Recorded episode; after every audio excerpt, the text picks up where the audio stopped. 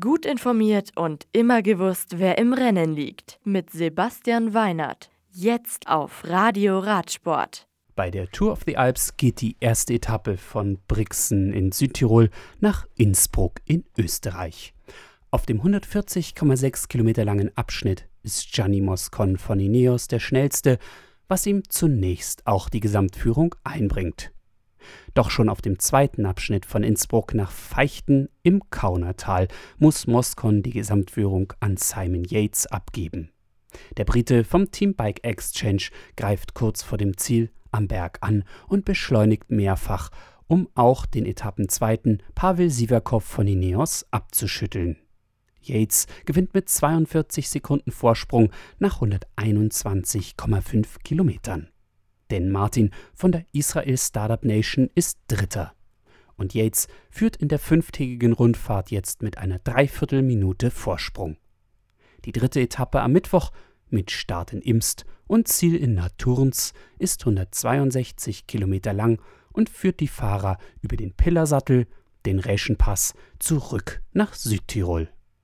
Auf nach Übersee, genau genommen nach Kolumbien. Da übernimmt Albedo Pira vom Team Liro Alcaldia La Vega mit einem Sieg auf Etappe 4 das Liedertrikot der Vuelta a Colombia von Oscar Sevilla. Etappenzweiter auf der 122,2 Kilometer langen Etappe von Ibaque mit Ziel am Alto de la Linea ist EBM Scott-Fahrer Juan Pablo Suarez vor José Tito Hernandez vom Team Medellin. Am Mittwoch steht bei der neuntägigen Rundfahrt mit der fünften Etappe wieder eine Bergankunft auf dem Programm. Die Etappe mit Ziel in Belalcázar ist insgesamt 146 Kilometer lang. Und als nächstes führt uns die World Tour nach Belgien zum Flash Wallon. Das bereits zum 85. Mal ausgetragene Eintagesrennen ist fast 194 Kilometer lang und endet an der Mur de U.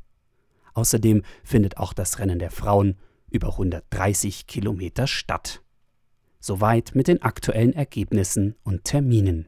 Bis zum nächsten Mal und gute Fahrt. Das Radio für Radsportfans. Im Web auf radioradsport.de